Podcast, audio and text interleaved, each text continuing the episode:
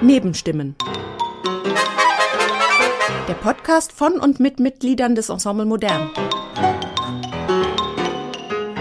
In Nebenstimmen hören Sie Gespräche von Ensemblemitgliedern mit von ihnen selbst ausgewählten Gesprächspartnerinnen und Partnern zu Musik, Kunst und Leben.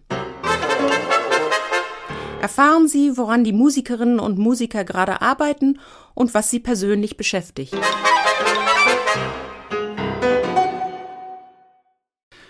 Meine Damen und Herren, ich begrüße Sie herzlich zu Nebenstimmen der Gesprächsreihe des Ensemble Modern. Und wir haben heute einen besonderen Gast, nämlich Michael Quast, dem äh, Begründer der Fliegenden Volksbühne in Frankfurt im großen Hirschgraben, äh, Spiritus Rector, Schauspieler, Regisseur, Kabarettist, der große Verantwortliche für die Fliegende Volksbühne, mit dem wir ja vor wenigen Jahren zusammen die Struwwelpeter-Produktion nach Heinrich Hoffmann gemeinsam mit dem Ensemble Modern ähm, initiiert und aufgeführt haben. Der aktuelle Anlass heute ist die Aufführung der Geschichte vom Soldaten von Igor Strawinski in der Fliegenden Volksbühne im Hirschgraben ähm, am 11. und 12. November. Willkommen, Michael Quast. Hallo. Schön, dass du da bist. Ja, ich freue mich auch. Es fällt mir natürlich auf, gerade jetzt in den, den, den Kriegszeiten, die Geschichte vom Soldaten im Grunde das große erste ähm, Antikriegsstück der Moderne. Kannst du dazu etwas sagen? Ja, das ist äh, in der Tat ein, ein spannender Aspekt dieses Stückes, der gar nicht so oft äh, zum Vorschein kommt. ähm, äh, der Strawinski und der Ramü haben, der Ramü war der Librettist, die haben das ja ähm, direkt nach dem Ersten Weltkrieg äh, äh, erfunden und es kommt noch dazu, dass, äh, dass es äh, in der Zeit der spanischen Grippe war, also einer Pandemie, äh, die noch größere Ausmaße, viel, viel größere Ausmaße hatte, als, als wir es heute mit Covid erleben. Ja, ähm, die Uraufführung in Lausanne musste ja sogar abgesagt werden wegen dieser Grippe. Ja, oh, also, ja. Und, und, und, sie haben eben ein, ein, ähm, ein Format erfunden, das unaufwendig ist, mit dem man tingeln kann mit, mit ganz kleines Orchester, ganz wenige Darsteller, also quasi ein improvisiertes Bühnenbild ähm, äh, und, und mit dem kann man so über Land ziehen und das war, äh, wäre möglich gewesen eben äh, in, in dieser Zeit, in der die Theater geschlossen waren und äh, ja. die Mobilität also wir, wir befinden uns gerade so im Jahr 1919. Diese ähm, verkümmerte, nicht stattfindende Uraufführung, die, glaube ich, dem Projekt erstmal ziemlich auch den Gar aus und die, die, Luft aus den Segeln genommen hat.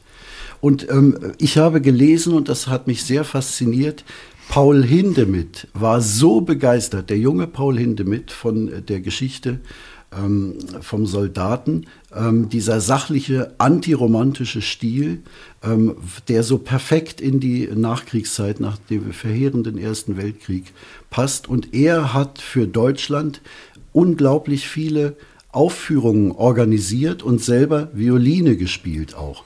Und ich würde sogar sagen, die Geschichte vom Soldaten hat seinen kompositorischen Stil geprägt, wenn man ähm, seine erste Kammermusik Nummer eins ähm, daneben hört, mhm. gibt es da ganz, die stammt glaube ich aus dem Jahr 1920, ganz enge Verwandtschaft. Ah ja.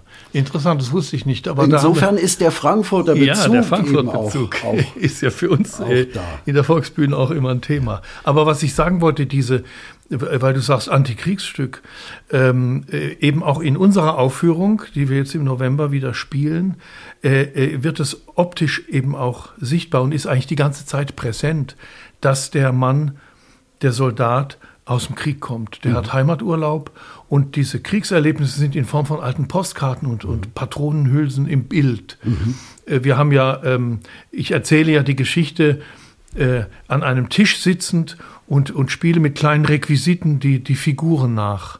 äh, und filme das und das wird auf eine große Leinwand äh, projiziert, die, die hinter den Musikern äh, die Bühne füllt. Und da sind eben immer wieder diese, diese traumatischen Erinnerungen an den Krieg präsent. Und das äh, kommt äh, nicht oft vor, jedenfalls die Aufführungen, die ich kenne, die äh, gehen äh, oft in eine ganz andere, äh, sehr poetische Richtung. Da wird ja auch getanzt und so. Und, aber, aber das ist wirklich ein, ein, dass der aus diesem Grauen des Ersten Weltkriegs kommt, was uns ja heute wieder so präsent ist durch den Krieg in der Ukraine. Ähm, und, und dass das die ganze Zeit seine, die Handlung auch grundiert. Äh, die, dass er, dass er dies, dieses Trauma hat. Ähm, das ist in dieser Aufführung, glaube ich, ganz mhm. schön deutlich geworden. Also du bist ähm, Schauspieler, Erzähler in einer Person und ja, also machst an dem Tisch äh, mit Figuren die, die Handlung. Mit so, mit so kleinen Alltagsgegenständen. Also diese Reduktion, an die ja schon Stravinsky und Ramü gedacht haben, die, die treiben wir ja auf die Spitze, als dass es tatsächlich nur einen einzigen Darsteller gibt und nicht ein kleines Ensemble von vier Leuten. Und, ähm, und das bin ich und ich spiele, beziehungsweise ich spreche alle Figuren, den Teufel, den Soldat, die Prinzessin und äh, andere Leute in der Kneipe, denen der Soldat begegnet. Und, und ich spiele das nach mit so kleinen Alltagsgegenständen. Der Soldat ist ein, ist ein altes Apfelweinglas. Mhm. Der, der, der Teufel ist so ein ganz äh, hässlicher Korkenzieher, mhm. der auf so einem Stück Holz festgeschraubt mhm. ist. Die Prinzessin ist ein kleiner Flakon. Ah. Und die begegnen sich, der Teufel verkleidet sich auch, da hat er eine Feder anstecken, dann wirft er, dann hat er eine, eine, eine, eine, ähm, Maske, eine FFP2-Maske mhm. äh, umgeschlungen und ist eine alte Frau, die dem Soldat begegnet. Mhm. Also mit solchen Mitteln äh, dann liegen da Zeitungen rum, wie gesagt, Patronenhülsen, so Postkarten, die auch die einzelnen Stationen mhm. äh, des Soldaten markieren. Damit spiele ich die Geschichte nach und filme das ab, sodass auch während mir die Musik spielt und kein Text ist, Handlung pass passiert über was. den Film ja, zu sehen genau, ist. Der Teufel interessiert sich für die Geige des Soldaten. Das ja. ist das, das Hobby des Soldaten. Er will unbedingt äh, Geige spielen lernen, weil er denkt, dann kann er noch leichter Seelen fangen wahrscheinlich. Ähm, Beziehungsweise was, wenn er dem Soldaten die Geige nimmt, dann hat er auch seine Seele genommen. Ja. ja. Ah, ja. Auch, ja. Was, was bedeutet das alles? Naja, äh, äh, gut, das ist, das, äh, die Geschichte geht auf, auf zwei russische Märchen zurück, äh, wo der Teufel eben äh, äh, hinter dem Soldaten her ist und wo der Soldat ähm, eine, eine Prinzessin begegnet und mit ihr zusammen sein will, was dann scheitert. Ähm, ja, es ist ein, ein, wie, wie ein Märchen eigentlich. Mhm. mhm. Eine, eine Geschichte, wo der Soldat sich auch sträubt gegen diese Avancen des Teufels, aber dann schließlich die Geige ihm überlässt und dafür vom Teufel reich beschenkt wird. Ähm, er, er wird, er, ähm, also dieser Teufelspakt, den der Soldat eingeht, der macht ihn zu einem reichen Mann, aber ja, zu einem unglücklichen ja, Mann. Ja, das ähm, hat, ist auch wieder eine starke Parallele natürlich zu Goethes Faust und hat steckt da drin, ja. Da natürlich auch wieder einen Frankfurt-Bezug. ja. Ihr wart ja visionär, weil ihr habt bereits letztes Jahr ähm, lange vor Kriegsausbruch, ich glaube im Februar und im Juni, das erste Mal diese Produktion gezeigt. Es war ursprünglich eine, eine Idee, die aus dieser Lockdown-Situation entstanden ist. Mhm. Und dass das Stück dann so eine Aktualität bekommt, das ja. ist in der Tat äh, dazu. Also äh, höchst beziehungsreich, höchst aktuell voller Fantasie zu hören am 11. und am 12. November in Frankfurt in der fliegenden Volksbühne im großen Hirschgraben. Ja, neben, ähm, direkt neben dem Goethehaus. Direkt neben dem Goethehaus und inzwischen ja auch dem Romantikmuseum, ja. was ja auch einzigartig ist. Ähm, in Deutschland gab es vorher so etwas noch nicht mit den ganzen Manuskripten der Klassiker und Romantiker. Ja, eigentlich erstaunlich. Eigentlich hätte es ja in Jena oder in Dresden äh, sowas schon geben können. Jetzt ist es in Frankfurt entstanden. Ja. ja, ja. Ähm, habt ihr eine Partnerschaft zu dem neuen Haus? Ja, die zeigt sich zum Beispiel äh, jetzt auch Ende dieses Jahres. Da ist eine große ETR Hoffmann-Ausstellung im Romantikmuseum, die kommt aus Berlin, die war also in Berlin, in Bamberg und ist jetzt in Frankfurt. Und wir spielen ähm, ähm, äh, von Jacques Offenbach, Hoffmanns Erzählungen. Wir haben jetzt so eine Reihe äh, A3, wo wir große Werke der, der Opernliteratur zu dritt äh, mhm. darbieten. Was habt ihr da in den letzten Jahren sonst gemacht? wir haben mit Don Giovanni angefangen, also wenn schon, denn schon.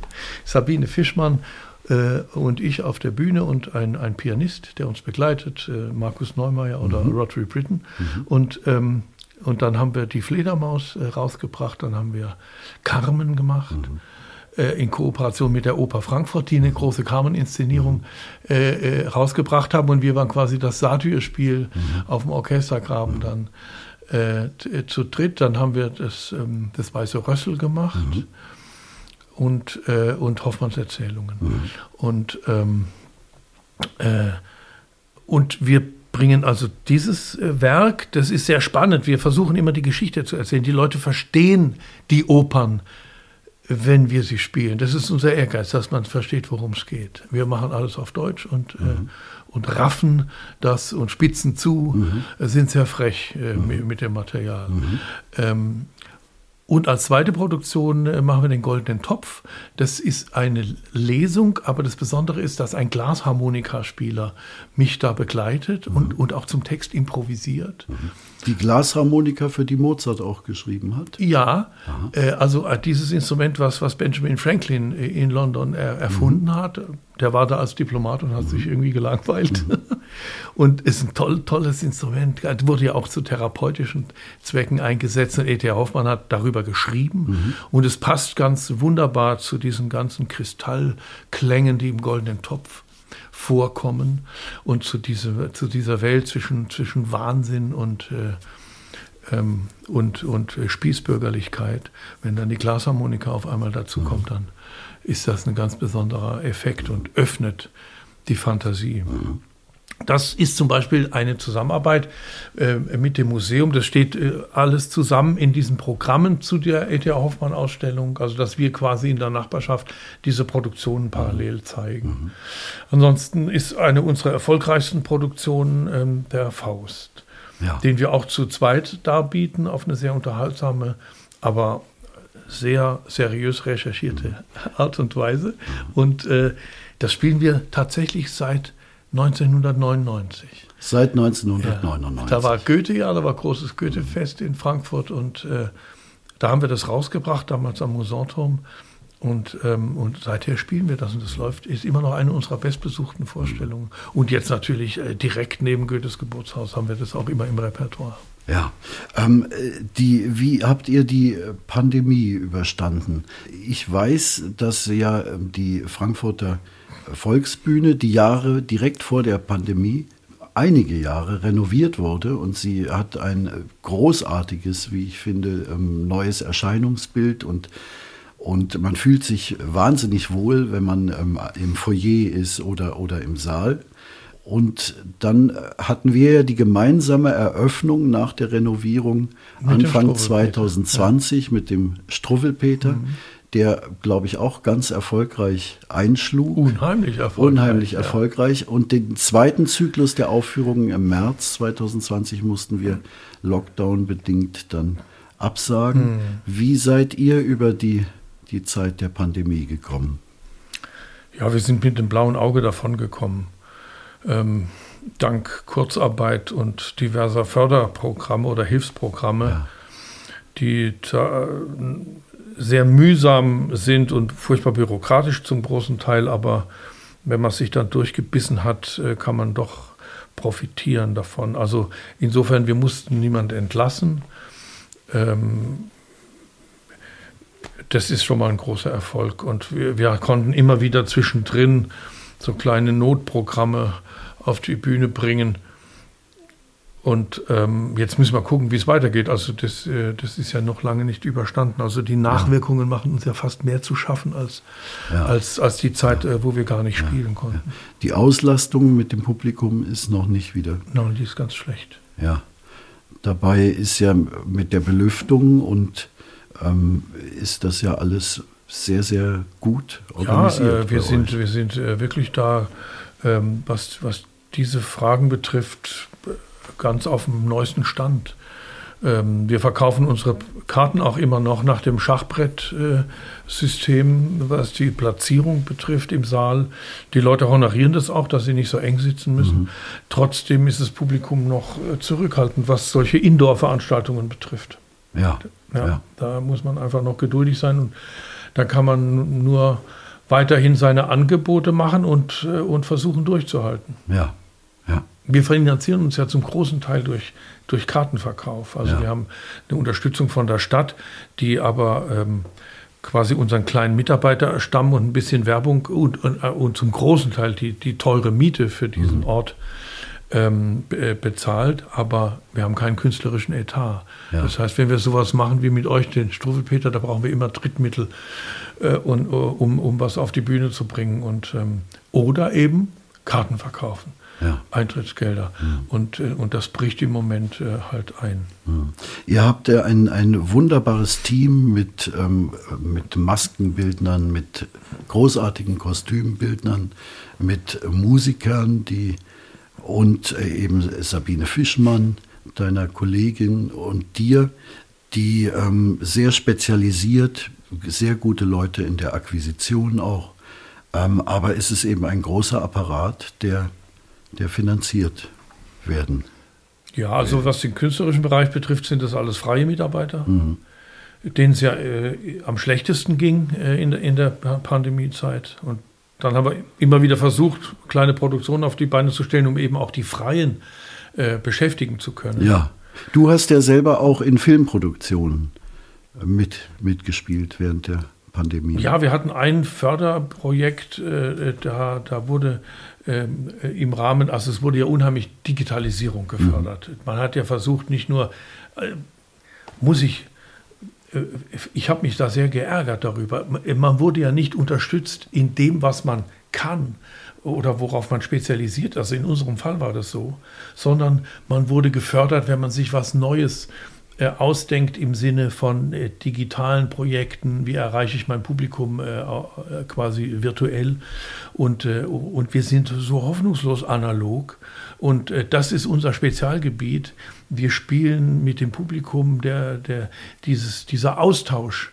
Der Live-Austausch. Ja, das ist ganz wichtig äh, bei dieser Form von Volkstheater, wie ich sie, wie ich sie mag und kann.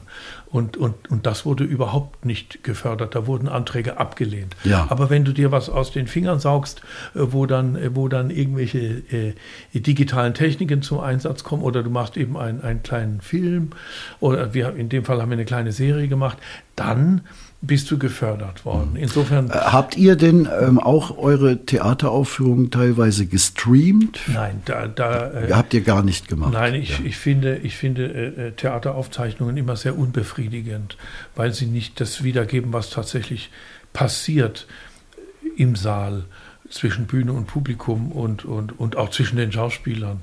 Die Kamera ist immer an der falschen Stelle, habe ich das Gefühl. Ja. ja und ja. das bei Tonauf, bei reinen Tonaufnahmen ist das anders. Aber, aber ähm, äh, Bildmitschnitte von, von Theater sind, finde ich, sehr problematisch das muss man schon sehr aufwendig betreiben, damit es auch wirklich das wiedergibt, was da gewollt ja, ist. Und, ja. das, und das äh, können wir uns natürlich nicht leisten. Ja, Aber wir haben ein kleines Filmchen gemacht, also eine kleine Serie von, von ähm, äh, acht Folgen, ähm, äh, wo wir, äh, wo wir so, ein, so, so eine Paniksituation äh, verfilmt haben, äh, dass ein, ein Schauspieler äh, auf die Bühne muss, weil der Beginn der Vorstellung kurz bevorsteht und, und er stößt nur auf Hindernisse mhm. und, und ist, wird immer verzweifelter mhm. und, und äh, für den Zuschauer wird es immer lustiger, mhm. weil, weil Panik, äh, wenn man zuschaut, ja lustig ist. Und, ja, eine Albtraumsituation genau, der, des Schauspielers. Das war unsere Idee und das entsprach dann auch äh, quasi dem, dem Medium, äh, was wir uns da ausgedacht haben. Mhm. Und ähm, das kann man jetzt bei YouTube sich anschauen. Darf ich einen harten Schnitt machen? Ja. Ich höre sehr oft auf meinen Autofahrten sehr gerne die CD Frankfurt ist K. Lumpenecht, ähm, wo du die ganze Geschichte Frankfurts ähm, mit vielen Berührungspunkten ähm, nach, über Frankfurt hinaus auf eine selbstvermittelnde, heitere Art, auch für Kinder absolut verständlich, ähm, in einer Stunde, glaube ich, und einigen Kapiteln. Ähm, von wann ist diese Produktion? Also die kann ich wirklich nur empfehlen. Die ist immer wieder, wenn man sie einmal gehört hat, möchte man sie am liebsten immer wieder hören. Eigentlich müsste man sie mal aktualisieren. Äh, die ist ähm, äh, wann haben wir die denn rausgebracht? Der, der Untertitel ist von Hirschkuh bis Häuserkampf. Ja. Hirschkuh, ähm, das der sind Gründungs die Tiere im Paläozän. Der, nein, das ist der Gründungsmythos von Frankfurt. Die, die Hirschkuh, die Karl dem Großen, die Furt über, ah, über, den, Furt Main. über den Main. Ja, da lag ich äh, ganz Franken, falsch. Frankenfurt. Habe ich zwar oft gehört, aber offenbar nicht aufmerksam genug. Und der Häuserkampf der, der ähm, 60er Jahre ja. äh, von Joschka Fischer ist äh, die Rede am Schluss ja. auch. 2012 haben wir das rausgebracht. Mhm. Wahnsinn, schon wieder zehn Jahre her. Unglaublich. Das kann man aber nicht äh, live erleben. Das ich habe das auch live äh, performt. Das ist sehr, sehr unterhaltsam. Mhm.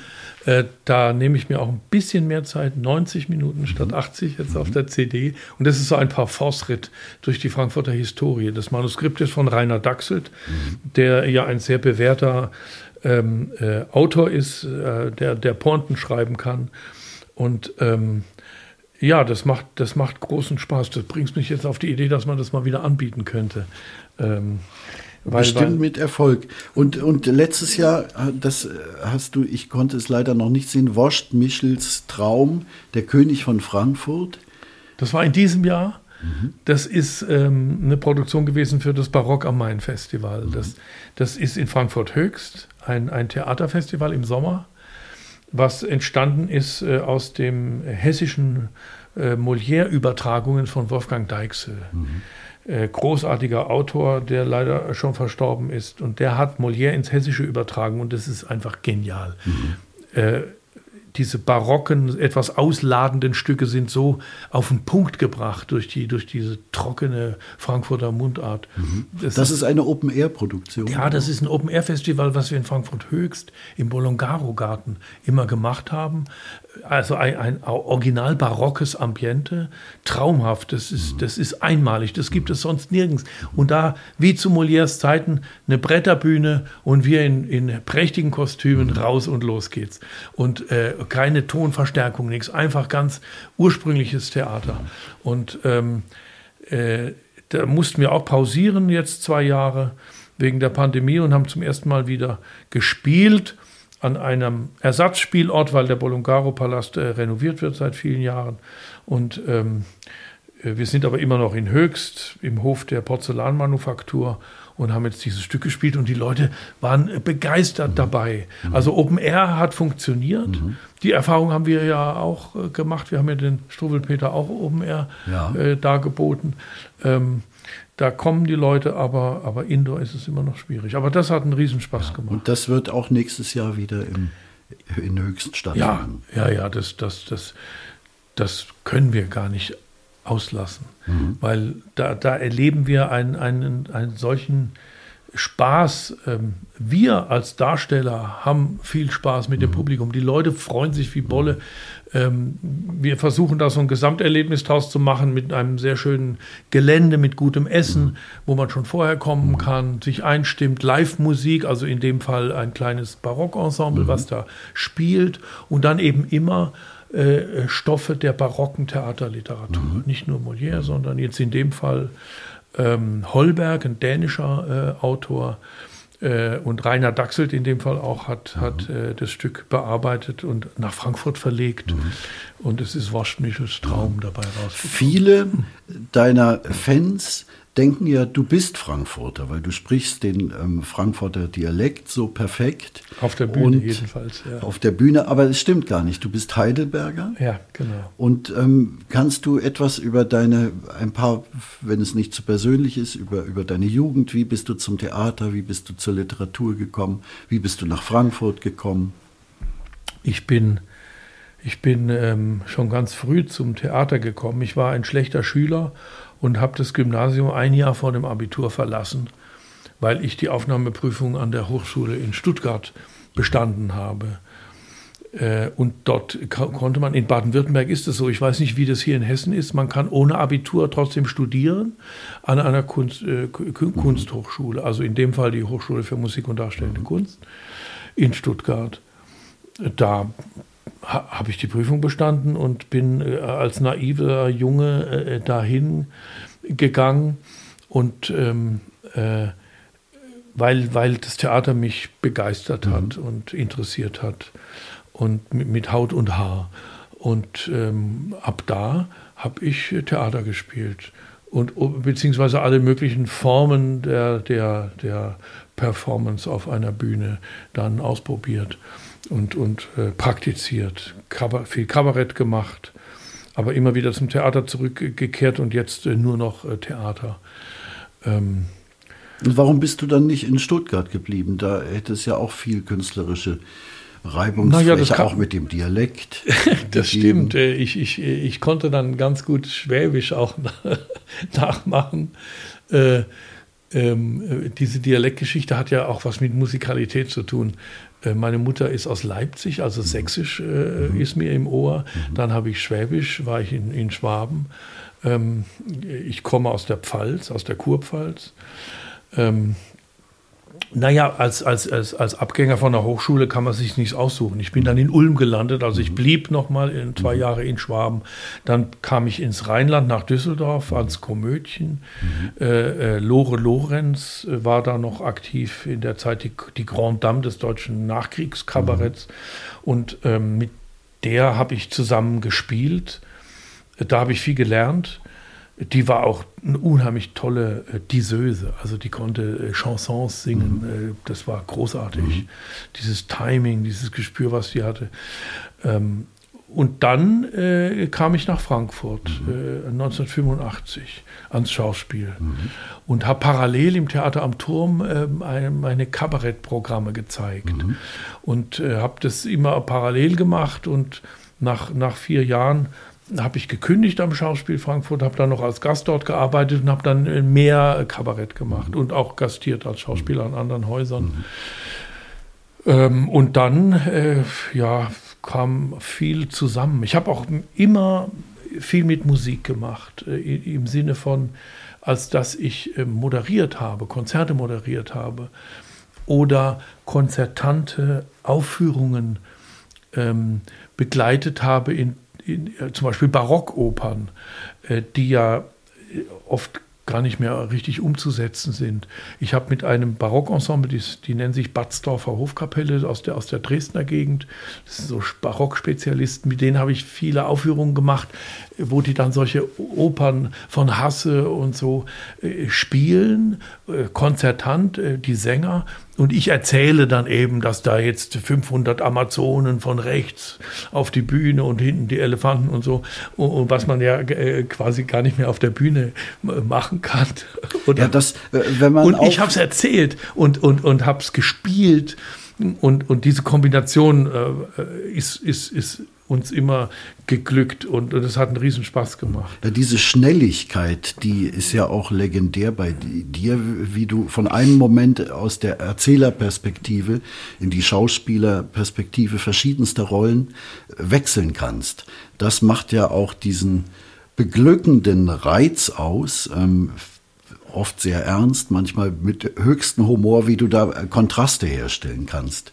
Wir haben ja bereits gesprochen über die anstehenden Aufführungen von Strawinskys Geschichte vom Soldaten. Da ist es ja äh, der Fall, dass ich äh, die Rollen so wechsle. Dass du die Rollen auch ganz schnell wechselst und sie in Personalunion stattfinden.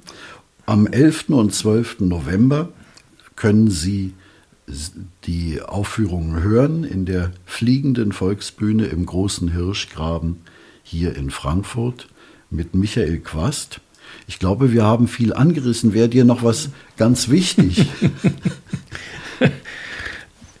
äh, man könnte ewig weiter erzählen, ähm, gerade auch über die Verbindung von, von äh, Musik und Literatur, was mich immer interessiert hat. Aber, aber ein, ein wunderbares Beispiel ist, äh, ist dieses Stravinsky-Stück und das darf man nicht verpassen. Vielen Dank, dass du bei uns warst und Bis ganz bald. Ja, danke auch. Michael Quast. Tschüss.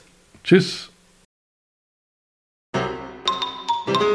Das war Nebenstimmen, der Podcast von und mit Mitgliedern des Ensemble Modern.